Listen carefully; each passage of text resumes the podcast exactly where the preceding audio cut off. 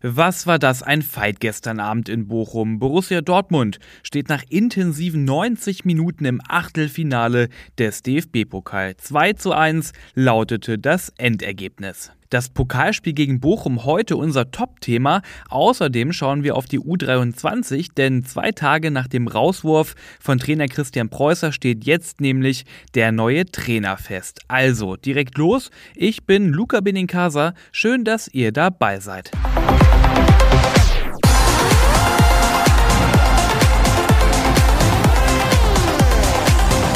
Aber erstmal geht's an die Kastropper Straße. Im Vonovia Ruhrstadion lieferte Bochum dem BVB einen echten Pokalfight.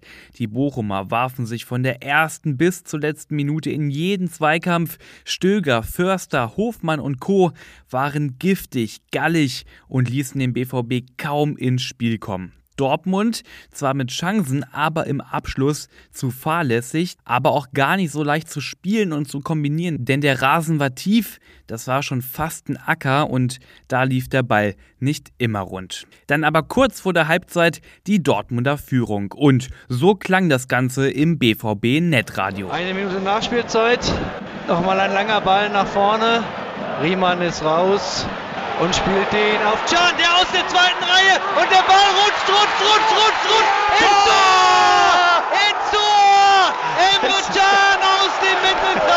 Ja, das war echt ein unglaubliches Tor und so ist's passiert. Riemann, der Bochumer Schlussmann, weit vor dem Kasten, klärt einen langen Ball, der landet aber direkt bei Emre Can und der fasst sich ein Herz und schießt den Ball aus 50 Metern zum 1 zu 0 ins Tor. Bochum war aber von dem Rückstand überhaupt nicht geschockt. Anfang der zweiten Halbzeit spielte dann nur noch der VfL. Zweimal parierte Kobel überragend, dann aber ein Pfiff von Schiedsrichter Tobias Stieler. Beino Gittens hatte den Ball auf der Strafraumlinie an den Arm bekommen. Das war aber wirklich überhaupt nicht eindeutig. Beino Gittens dreht sich weg, vergrößert auch nicht seine Körperfläche und bekommt den Ball dann unglücklich an den Arm. Absicht kann man da auch nicht wirklich unterstellen. Die Szene wurde bestimmt zwei, drei Minuten vom VAR überprüft. Auch Tobias Stieler ist dann rausgegangen und hat sich das nochmal in aller Ruhe angeschaut.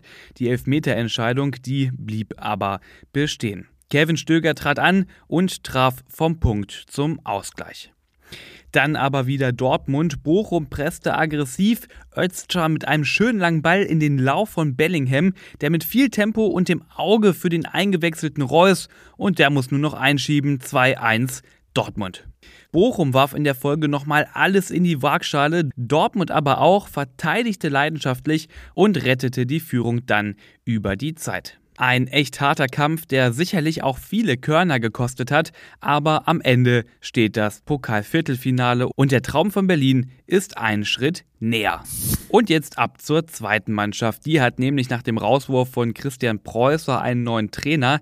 Jan Zimmermann ist derjenige, der die U23 in der dritten Liga halten soll.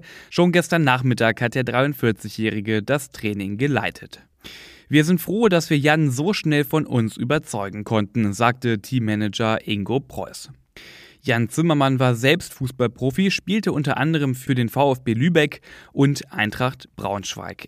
In seiner letzten Station beim ersten FC Egestorf Langräder übernahm er 2011 als Spielertrainer und führte den Club innerhalb von sieben Jahren von der Landesliga bis in die Regionalliga Nord. Kein Wunder, dann wurde auch irgendwann Hannover 96 nach mehreren Trainerstationen auf Zimmermann aufmerksam, hat dann den Zweitligisten trainiert, wurde da aber im November 2021 entlassen. Dann ein Jahr Fußballpause und jetzt also Dortmund. Ich wünsche mir Ruhe und Erfolgserlebnisse, sagte Zimmermann den Ruhrnachrichten. In Dortmund hat der neue Mann an der Seitenlinie ein klares Ziel und das heißt Klassenerhalt. So, das war's mit dieser Ausgabe BVB Kompakt. Alle Infos über Borussia Dortmund gibt es natürlich immer aktuell online auf ruhrnachrichten.de. Ich kann euch da nur sehr das Plus-Abo empfehlen, denn damit habt ihr dann auch alle Hintergrundberichte und Analysen zu lesen. Und folgt uns auch gerne auf den sozialen Netzwerken. Ihr findet uns auf Instagram und Twitter unter rnbvb. Ich bin Luca Benincasa. Wir hören uns morgen wieder.